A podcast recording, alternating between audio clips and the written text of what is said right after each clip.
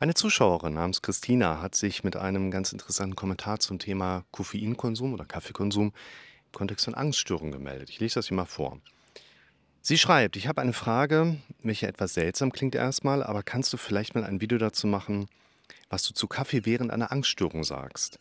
Man hört und liest ja immer wieder, dass man keinen Kaffee trinken sollte, weil es ja stressfördernd ist. Ich zum Beispiel liebe Kaffee, aber habe dadurch schon eine Art Angst entwickelt, diesen zu trinken und auch vor der Wirkung in meinem Körper eine Angst. Jedes Mal, bevor ich Kaffee trinke, werde ich schon leicht nervös und danach habe ich immer das Gefühl, irgendwie fühle ich mich komisch.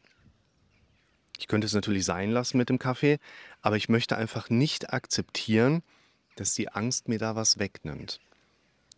Deine Videos haben mir schon sehr geholfen. Ich danke dir von Herzen, dass du das alles mit uns teilst. Sehr gerne dafür, Christina. Und das Thema Angststörung und Koffein oder auch Kaffeekonsum, ich glaube, das betrifft ziemlich viele Leute da draußen, weil ziemlich viele Leute haben schon mal Ängste erlebt, vielleicht auch so stark, dass man das Ganze als Angststörung titulieren könnte. Und sehr viele Menschen mögen gerne Kaffee. Und was ich hier aus der Nachricht vielleicht erstmal kurz aufgreifen möchte, ist, was sage ich zu Kaffee während einer Angststörung? Ich finde, dass wir uns noch mal kurz Zeit nehmen dürfen, um diesen Begriff einer Angststörung etwas näher zu beleuchten. Denn in vielen Köpfen herrscht ja diese Meinung, der Angststörung wäre wie vielleicht auch andere Störungen aus dem Psychogenformenkreis. Du könntest es vielleicht ein bisschen näher einkreisen und sagen, wir haben einmal so diese Angststörungen, die auch ähnlich wie Panikmechanismen oder auch ähm, zum Beispiel Anpassungsstörungen einer bestimmten Kategorie zusammengefasst werden. Das ist eine andere Kategorie als zum Beispiel Depressionen zusammengefasst werden. Die gehören dann eher in den Affektbereich mit rein, werden im ICD-10, unser großes Diagnosemanual, nochmal unterschiedlich kategorisiert. Nur bei all diesen Störungsformen müssen wir natürlich nochmal sagen, dass diese Idee, ah, ich bin gerade an einer Angststörung erkrankt, ja, also es ist mit Sicherheit ein Leidenswert da, es ist ein Leidensdruck da, es ist ein krankheitsrelevanter Zustand da. Aber die Idee, du erkrankst an einer Angststörung und deshalb hast du die Symptome. Da müssen wir ja immer erstmal aufräumen und sagen, dieser Gesamtzustand, in dem sich ein Mensch gerade befindet, wie jetzt auch hier in Christina, den können wir vielleicht als Angststörung umschreiben. Den können wir vielleicht von den Symptomen, wie lange und wie oft sie auftreten und je nachdem, welcher Arzt sich das Ganze mal angeschaut hat, da können wir vielleicht von einer Angststörung sprechen. Es ist aber immer nur eine Beschreibung eines Gesamtzustands, den man dann subjektiv bei jemandem eben auch sehen kann. Und deshalb wäre es eben auch ein wichtiger Punkt, dass man sagt, man kann nicht einfach generalisieren, okay, bei einer Angststörung ist das mit jetzt Koffeinkonsum so oder so oder wir haben dann jenes Problem. Also würde ich jetzt auch nicht pauschal sagen, Kaffee oder Koffeinkonsum während einer Angststörung musst du immer folgendermaßen sehen, sondern je nachdem, welchen persönlichen, subjektiven, lebensgeschichtlichen Hintergrund du hast und man das vielleicht bei dir, was du da erlebst, als Angststörung auch beschreiben würde, sollte man aber immer noch mal individuell schauen, wie wäre das in deiner persönlichen Situation mit dem Thema Kaffee oder eben auch Koffeinkonsum.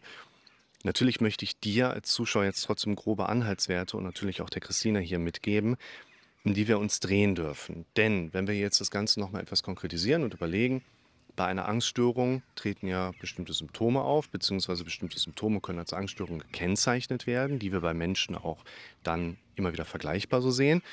Und da gibt es eben so ganz typische Phänomene, die man bei sich mitbekommt. Also zum einen spielen ja häufig körperliche Angstfaktoren eine Rolle. Das heißt, du spürst einfach auch gewisse Phänomene. Dein Herz schlägt schnell, du fühlst dich unwohl, dir ist vielleicht vom Bauch her nicht so ganz wohl. Dein Herz schlägt sehr stark. Du hast auf deiner mentalen Ebene die Gedanken, die hochkommen. Was ist, wenn das was Schlimmes ist? Was ist, wenn das ein Infarkt ist? Was ist, wenn wir ein anderes großes Problem haben? Und viele Symptome, die damit zusammenkommen, die wir letztlich als Angststörung beschreiben. Da können wir ja mal gerade gucken, was sagten eigentlich beispielsweise pharmakologische Wirkung in Bezug auf Koffein. Ich habe mir da mal ein paar Sachen für euch herausgeschrieben, um die wir mal durchgehen. Pharmakologische Wirkung von Koffein, die wesentlichen Wirkungen sind Anregung des zentralen Nervensystems, Erhöhung der Kontraktionskraft des Herzens, Steigerung der Herzfrequenz, Bronchialerweiterung, schwach harntreibende Wirkung, nennt das auch eine diuretische Wirkung, wenn die quasi Nierentätigkeit in der Rückresorption etwas ausgebremst wird, dann haben wir mehr Primärharn, der abgegeben wird und dadurch haben wir eine harntreibende Wirkung. Wirkung auf die Blutgefäße, auf die Gefäße im Gehirn verengend, auf die Gefäße in der Peripherie erweiternd.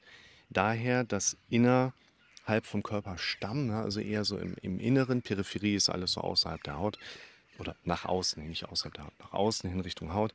Dadurch haben wir auch eine leichte Erhöhung des Blutdrucks, wir haben eine Anregung der Peristaltik, wir haben eine Hemmung der Muskelkontraktion in Wänden der weiblichen Eileiter und somit Behinderung der Passage vom befruchteten Eizellen in die Gebärmutter mit der möglichen Folge einer verzögerten Empfängnis der Frau. Ganz interessanter Faktor, hat jetzt mit dem Thema Angststörung nicht so viel zu tun. Und dann haben wir noch quasi viele andere Prozesse, die auf einer körperlichen Ebene stattfinden. Aber lass doch noch mal kurz überlegen. Welche Aspekte kennt dann der typische Angststörungspatient? Anregung des zentralen Nervensystems. Check, kriegen wir mit. Wir sind angespannt, innerlich angefixt, erregt, übererregt. Erhöhung der Kontraktionskraft des Herzens. Mein Herz schlägt die ganze Zeit wie aus meiner Brust bis zum Kinn hoch. Palpitation. Check, haben wir auch mit drin. Steigerung der Herzfrequenz, also ein Tachykardie. Kardinalsphänomen einer entsprechenden Angstattacke oder Panikattacke. Die bronchiale Erweiterung, ja, die kriegen wir jetzt nicht so unbedingt mit, dass du sagen würdest, ja, ich habe auch das Gefühl, ich kriege schlecht Luft. Das ist das nicht. Ne? Aber auf die Gefäße im Gehirn wirkt Koffein verengt, auf die in der Peripherie erweiternd. Du hast das Gefühl, du bist nicht so ganz in dir drin, dieses Benommenheitsgefühl, dieses leichte Derealisationsgefühl. Genau das wird dir hier geschrieben. Geringfügige Erhöhung des Blutdrucks. Wir haben die Anregung der Peristaltik im Darm. Wir können fast überall einen Haken machen, wo wir sehen, die Wirkung von Koffein in deinem Körper ist relativ identisch mit den Gefühlen und Symptomen, die du erleben könntest, wenn du gerade akut in einer Angstattacke drin bist. Und dein Körper, dein Kopf können nachher nicht unterscheiden. Deinem Körper ist es sowieso egal, wo kommt das gerade her. Du erlebst aber im Zweifel, du nimmst Koffein zu dir und zack, hast die typischen Symptome, die wir in diesem Zusammenhang eben auch mit drin haben.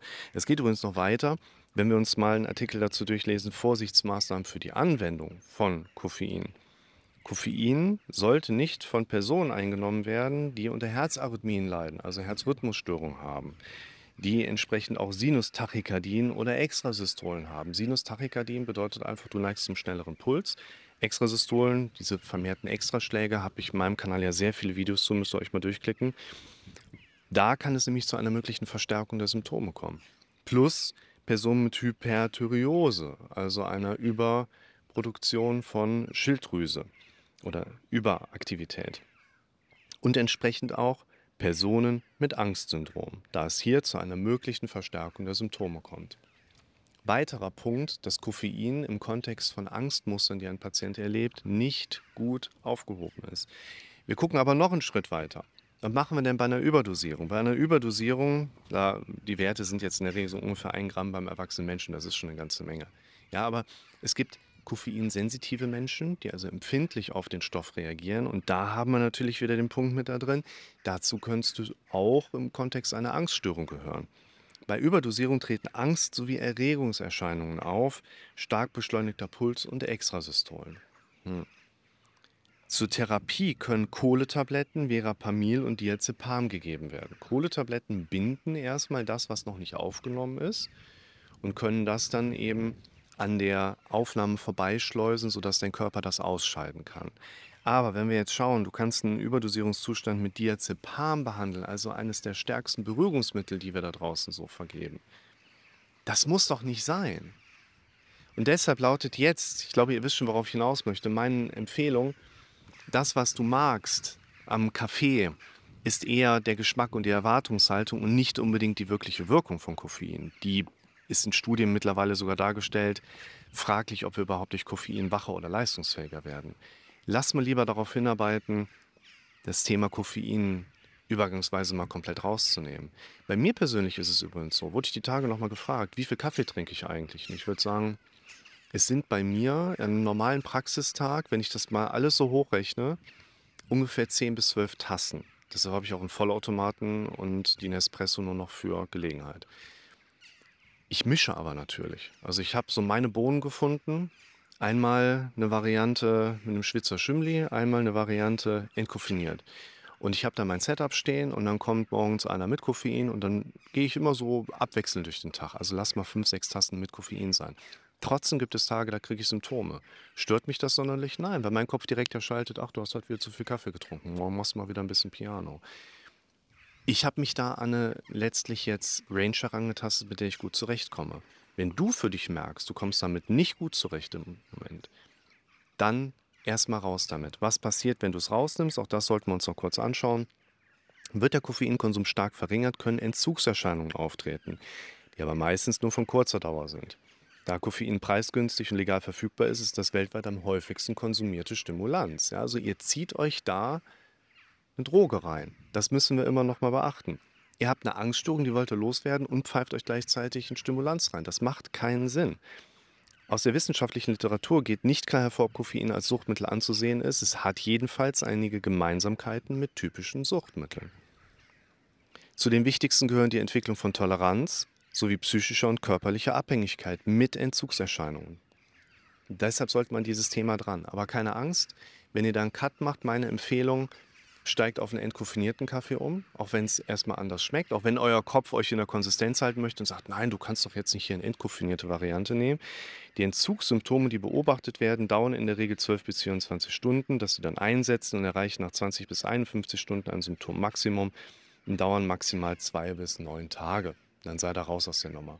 Und ich würde jedem empfehlen, da mal seinen eigenen Kaffee- und Koffeinkonsum nochmal zu überdenken, eher auf entkoffinierte Varianten zu gehen und die Absetzsymptome, die auftreten, sind in der Regel auch jetzt nicht so wild. Ne? Also Kopfschmerzen, Energieverlust, verringerte Wachsamkeit, Schläfrigkeit, Konzentrationsstörung, Reizbarkeit. Das sind alles so Sachen, damit kommt er trotzdem gut durch den Alltag. Und wenn ihr die Angststörung nachher auch mal gut in den Griff bekommen habt, schaut euch dazu meine ganzen anderen Videos ja auch mal an. Wie gehen wir eigentlich dann mit Angststörungen, mit Depressionsmustern, mit Panikattacken nachher auch um? Dann könnt ihr auch den Koffeinkonsum, also den Kaffeekonsum langsam wieder hochfahren. Deshalb mein Rat an dich und vor allen Dingen auch an dich, liebe Christina. Genuss kommt nicht aus der Quantität, sondern aus der Qualität. Also versuche daran zu arbeiten, dir eine Situation aufzubauen, bei der dein Verhalten damit kongruent ist, dass du deine Angststörung langsam loswirst. Und dazu gehört auch, den Kaffee oder insbesondere Koffeinkonsum langsam herunterzufahren.